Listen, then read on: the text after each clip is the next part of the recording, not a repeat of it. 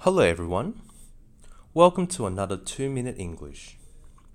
Today we will be talking about running a business meeting and six key points you should follow.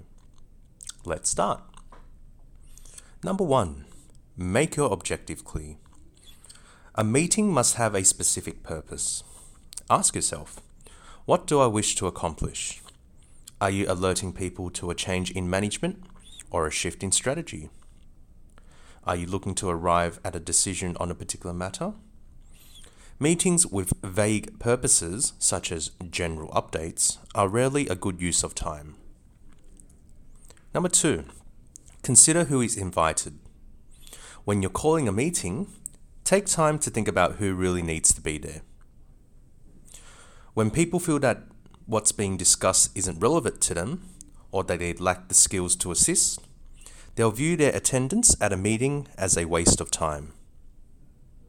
Number three, keeping to your schedule. Create an agenda that lays out everything you plan to cover in the meeting, along with a timeline that allots a certain number of minutes to each item.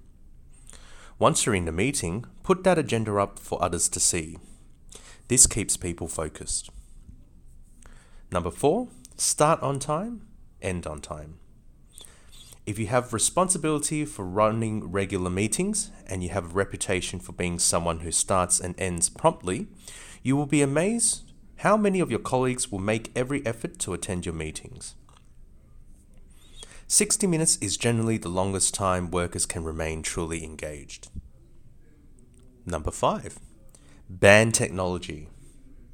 The reality is that if people are allowed to bring iPads or smartphones into the room, they won't be focusing on the meeting or contributing to it. And lastly, number six, follow up. It's quite common for people to come away from the same meeting with very different interpretations of what went on. Email a memo highlighting what was accomplished to all who attended within 24 hours after the meeting. Document the responsibilities given and any assigned deadlines that way, everybody will be on the same page. Thank you.